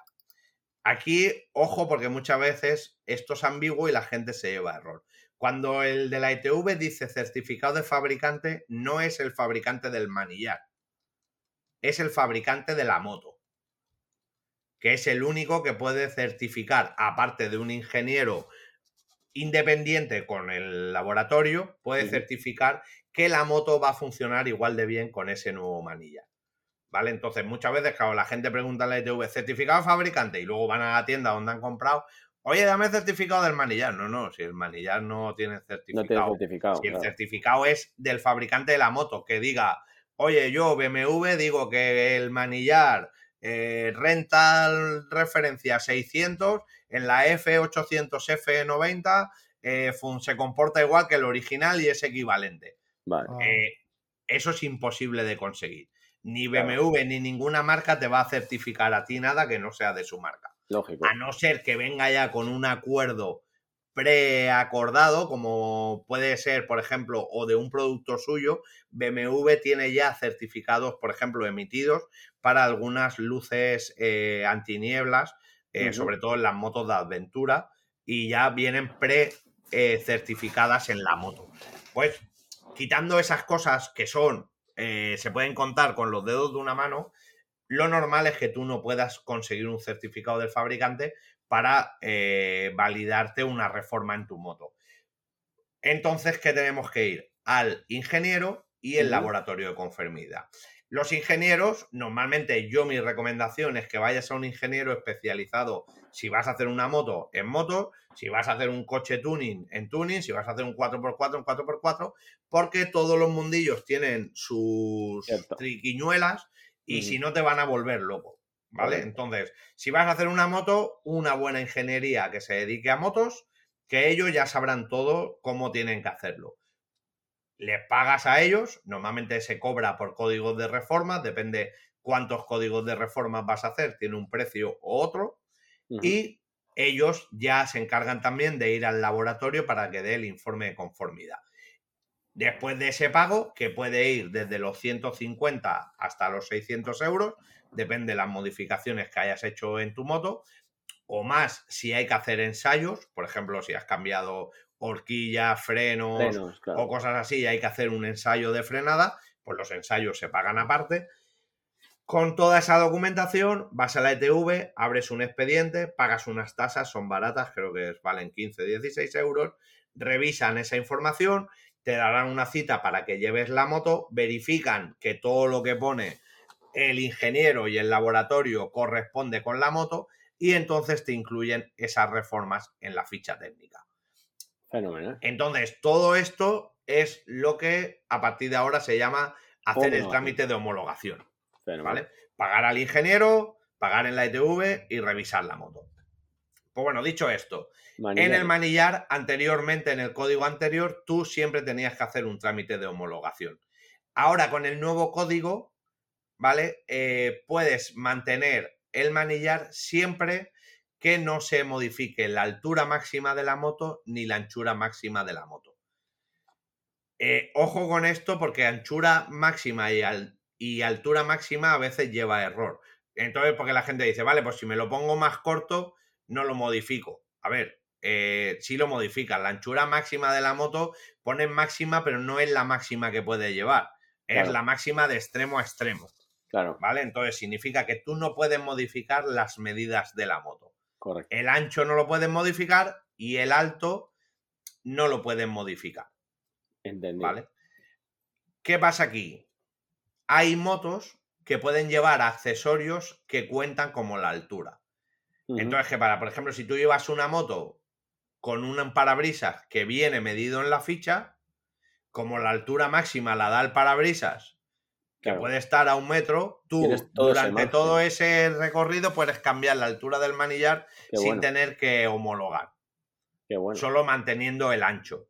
Para que veáis que la norma está eh, hecha pues como, ¿sabes? Que No sé exactamente quién la ha escrito, Correcto. pero ya te digo yo que el chat GPT lo pones y te hace la, La la norma normativa esta mejor. Porque claro, si yo, por ejemplo, tú tienes una moto y tu moto no lleva parabrisas y quieres poner un manillar alto, eh, te toca pagar y gastarte 200 euros para meterlo en la ficha técnica. Tu moto lleva parabrisas de serie que no influye en nada. Le quieres poner el manillar alto, Y puedes. eres libre. Qué bueno. Así da gusto. Entonces, no tiene Claro. mucho sentido, pero bueno, por lo menos ya tenemos más opciones que teníamos antes. Siempre que no modifiques la altura máxima de la moto, o sea, la altura más alta y la anchura máxima de la moto, puedes hacer cambios de manillar dentro sin tener que hacer ningún trámite. Si tienes una naked, pues cualquier cambio de manillar te va a tocar pasar por caja. Claro, porque sí, sí. Porque no tienes nada que, que no, no hay manera de salirse, efectivamente. Luego, por ejemplo, tenemos muchos productos. Eh, una cosa importante, para hacer un cambio de manillar en España, el manillar no necesita tener ningún tipo de homologación, cosa que a veces por ahí se miran y se leen cosas diferentes. Eh, no es necesario, no es imprescindible. Si la tiene, la tiene, y si no la tiene, no la tiene. Luego hay productos que se pueden cambiar y muchos de ellos son exentos de, de poner en ficha, como pueden ser los espejos y los intermitentes o los pilotos. Y los faros, siempre que no se cambie la, el sistema de iluminación. Si tú tienes bombilla, tiene que seguir siendo bombilla en el faro solo, ¿vale? En los intermitentes puedes cambiar el sistema sin ningún problema. Siempre que entonces puedes cambiar los intermitentes siempre que estén homologados. ¿vale? Importante, si vas a poner los intermitentes, hay diferente homologación para adelante que para detrás. Curioso. Si los vas a cambiar los traseros, es homologación 12. Si vas a cambiar los delanteros, homologación 11. Lo viene, viene escrito en la lente del intermitente que vas a poner. Hay muchos que llevan escrito 11 barra 12. Entonces los puedes poner tanto delante como detrás. Ah, qué curioso. Y los espejos has dicho que tampoco. Los espejos los puedes cambiar, no tienes que reflejarlo en ficha, tienes que mantener la posición original y tienen que estar homologados. Pero- Entonces, si los quieres poner por bajo, Vale, eso es, vale. pero no puedes cambiar la posición. Vale, vale. en vale, los intermitentes tú puedes eh, llevar bombilla y poner LED sin problema, sin tener que hacer reforma si no cambias la posición. Ojo aquí, porque aquí hay un tema. Eh, cambiar la posición también influye en cambiar las medidas. Entonces, ¿qué pasa? Si tú llevas unos intermitentes que son de grandes como la palma de la mano y le pones unos intermitentes que son como una moneda de un céntimo, quieras que no, esas medidas han variado. Claro. Entonces, aunque los pongas en el mismo sitio que la posición original, una vez que fueras a la ETV, podrían exigirte inscribir esa reforma en la ficha por la modificación de las medidas. Claro. Joder, es que hay que tener. ¿Qué de Yo cuidado? te, iba, yo te iba a los espejos, ¿no? Que hay a veces que se ven de estos espejos así muy finitos, muy guapos y tal, pero claro, eso Si igual están homologados, no no hay está problema. homologado ese espejo y entonces, pues claro. ahí Si está que homologado, ningún problema. Si no está homologado, Pues eh, igual que es los ilegal, escapes. tanto para pasar la ITV como para Claro. ir por la calle. Claro. Eh, los espejos están fuera de las medidas de las motos, que no lo he dicho antes. Cuando es el Vale. alto y el ancho, los espejos no cuentan. Vale, ¿Vale? Solo es a la zona sin contar los espejos. vale. Eh, comentando esto, pues bueno, en iluminación ya hemos dicho que podemos cambiar de bombilla a LED, tanto intermitentes como pilotos, sin ningún problema. En el caso del faro no es así. Si nuestra moto lleva eh, bombilla de incandescencia, si queremos pasarlo a LED, tendremos que hacer la homologación que hemos comentado antes. Y si podremos cambiar manteniendo la eh, mismo sistema de bombilla que llevemos, si es LED LED y si es incandescencia incandescencia, podremos cambiar el faro por otro que nos guste más, siempre que respetemos la posición original. Vale. Bueno, bueno. Fíjate. ¿Vale? Luego tendríamos los accesorios que normalmente se añaden, ¿vale? Como son eh, parabrisas, eh, paramanos, maletas, defensas, eh, alforjas, baúles, etc.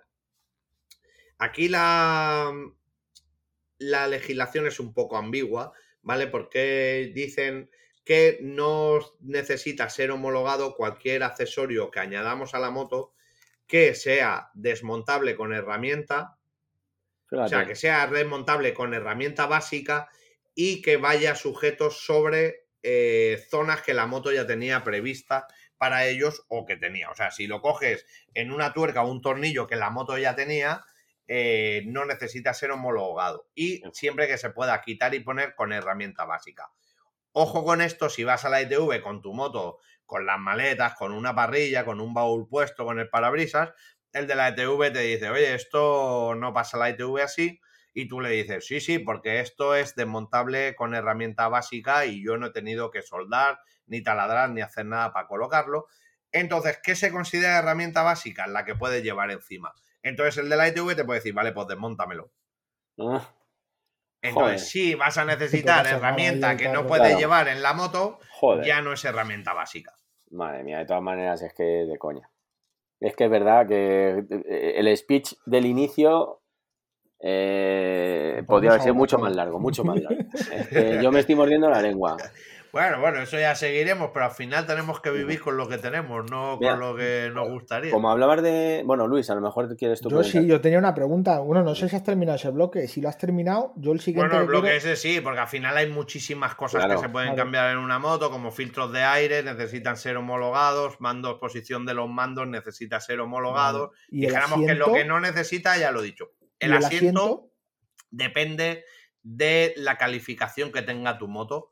Entonces, hay asientos que estén, motos que por años y calificación están exentos, otros que no. Y por ejemplo, ahora en las modificaciones, si vamos a más como cortar su chasis y cosas así, hasta ahora no había ningún problema, siempre se puede cortar el subchasis siempre que no pase la línea del soporte de amortiguadores y demás, pero ahora se han puesto muy tiquismiquis con los asideros.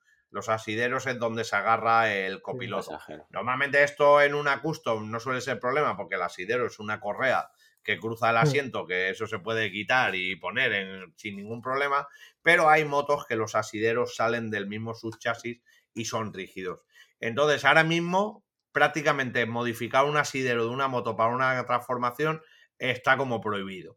Madre mía. Eso con el Entonces, nuevo cambio, ¿no? Con el último cambio. Sí, está muy eso. Por eso, muchas motos que se estaban haciendo con ellas, Café Racer y demás, pues ahora va a estar complicado y muchos proyectos se han parado porque, porque claro, si se corta su chasis no se puede homologar, Qué fuerte. porque se modifica el asidero. Madre mía.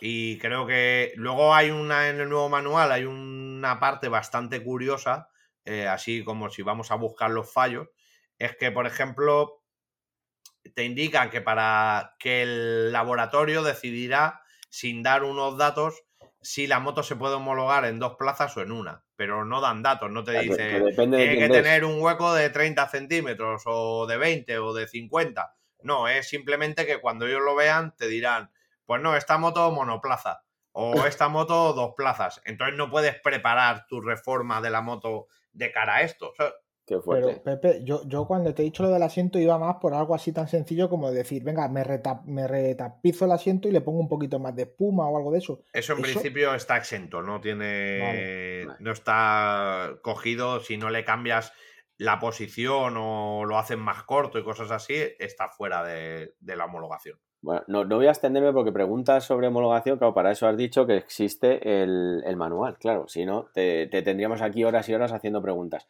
Pero te- te- me viene una duda a tenor de los manillares, algo que también creo que, o al menos yo siempre, y lo hice en mi Harley Davidson, lo primero que pedí fue eh, cambiar los mandos a mandos avanzados, lo que son las estriberas, Mm. y bueno, pues eh, cambiar los mandos de, de pedal de freno y embrague avanzados.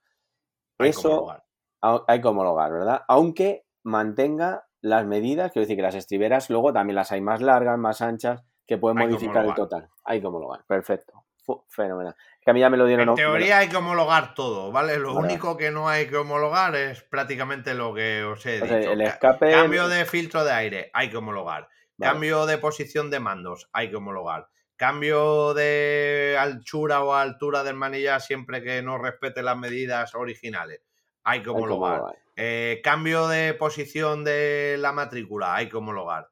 Cambio de posición del piloto, hay que homologar. La matrícula lateral, completamente prohibida. Prohibida, sí, sí. Cosas Eso, muy curiosas, porque sabéis que hay eh, motos que salen con matrícula lateral de serie, de serie, sí, sí. como es las nuevas Indian. Y Eso esto, es bastante, sí, sí. Esto es bastante curioso porque ellos tienen una... Está validado por industria, ¿vale? Eh, que ahí no hay problema, o sea, tú te compras una Indian y vas a pasar la ITV con la matrícula lateral sin problema. Eso no hay... Bueno, Te apuesto yo que no nos escuchará ningún usuario de Indian que ya tenga su moto con la homologada y, de serie con la matrícula lateral, porque le va a tocar, todavía quedarán cuatro años para que pase la para que tenga que pasar la ITV. Pero te digo yo que dentro de cuatro años, cuando me pase la ITV, alguno de la ITV le dirá antes de entrar, Puede ser, pero es que esto es más curioso aún lo que te voy a decir, que es bastante curioso, porque lo que prohíbe la matrícula lateral sí, Eh, o sea, en industria está prohibido también, ¿vale? Para hacer Vale. una reforma. Pero lo que realmente prohíbe la matrícula lateral en España no es industria, es la DGT, anda. que dice que la matrícula en un una moto tiene que ir longitudinal eh, en la parte central de la moto. Eh, es la DGT. Entonces, ahí hay, hay un poco de controversia, porque claro, tú en esa moto, tú por industria tienes la matrícula lateral homologada. Pero si la DGT dice que tiene que ir en el multar. centro, eh, te podrían multar perfectamente, porque la norma de la DGT no tiene nada que ver con industria.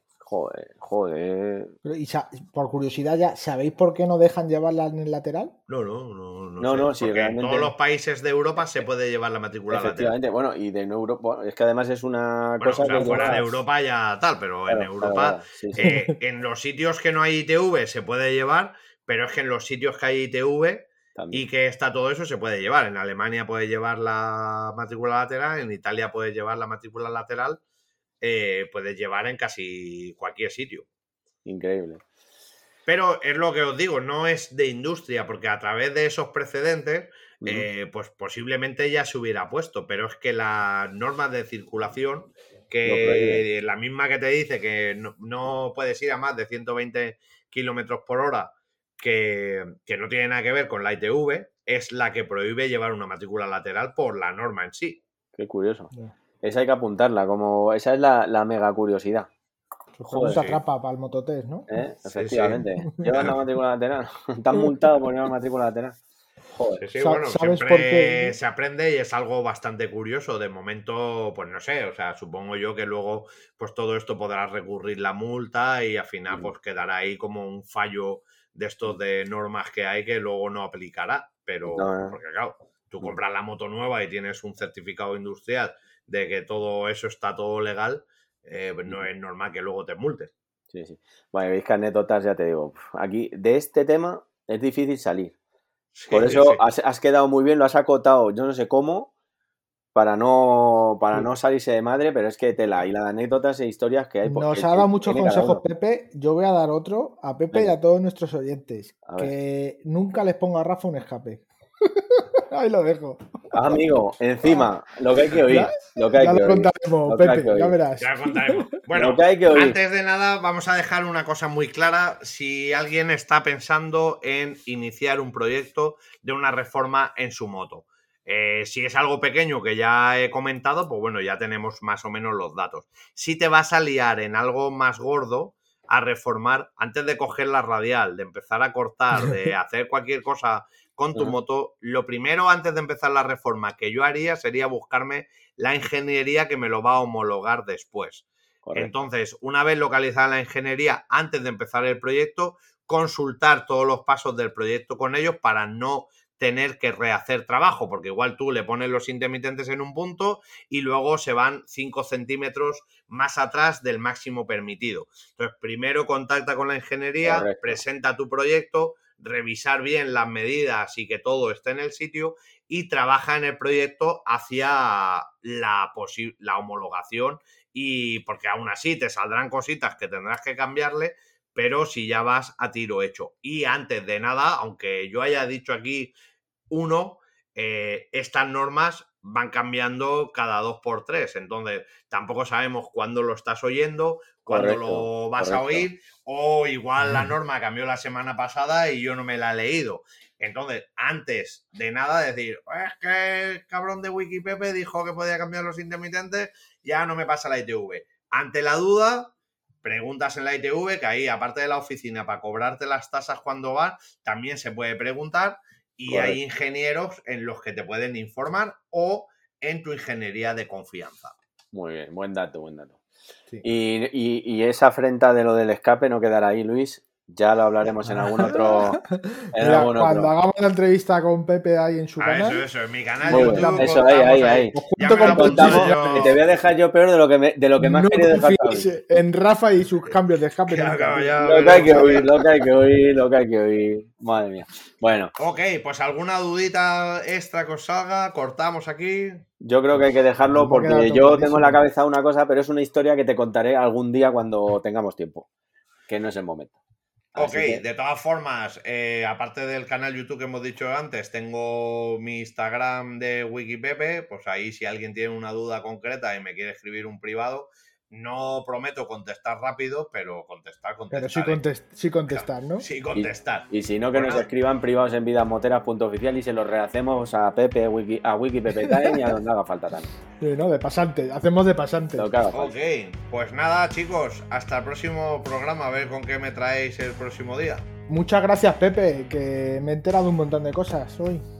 Sí, yo Nada, también, muchas encantado. gracias. Y sí, sí, le daremos bien al tarro para que nos sigas instruyendo cómo hasta Bueno. Perfecto. Pues a nuestros oyentes decirles que muchas gracias por haber aguantado hasta el final del programa, que nos sigan en vidamoteras.com, que se metan ahí, que podéis disfrutar de fotos, de que podéis escuchar los capítulos, que podéis seguirnos en redes sociales y nada, pues muchas gracias, hasta el próximo programa. Muchas gracias igualmente y nada, poco más. Que también en cualquier plataforma de podcast estamos para que nos escuchéis. Y sin más, hasta el próximo programa, Vs y ráfagas para todos.